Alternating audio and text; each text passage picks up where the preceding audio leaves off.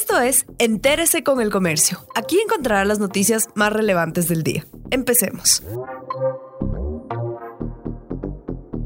A continuación, los temas más destacados en el comercio este sábado 12 de septiembre el COE Nacional definió las medidas generales para la finalización del estado de excepción. El organismo estableció que el sistema de semaforización amarillo y verde se mantendrá como un referente para continuar con los controles en los diferentes cantones. También anunció que seguirán vigentes los salvoconductos hasta octubre, que las clases presenciales seguirán suspendidas y pidió a las autoridades encargadas emitir disposiciones para el retorno progresivo a las actividades laborales, entre otros puntos.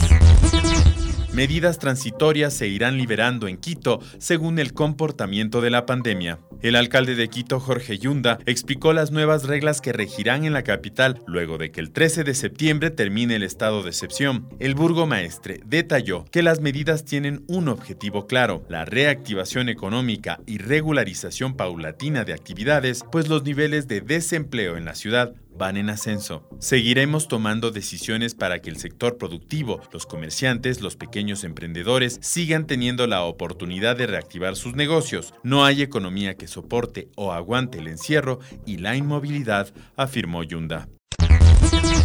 178 servicios digitales estarán grabados con IVA.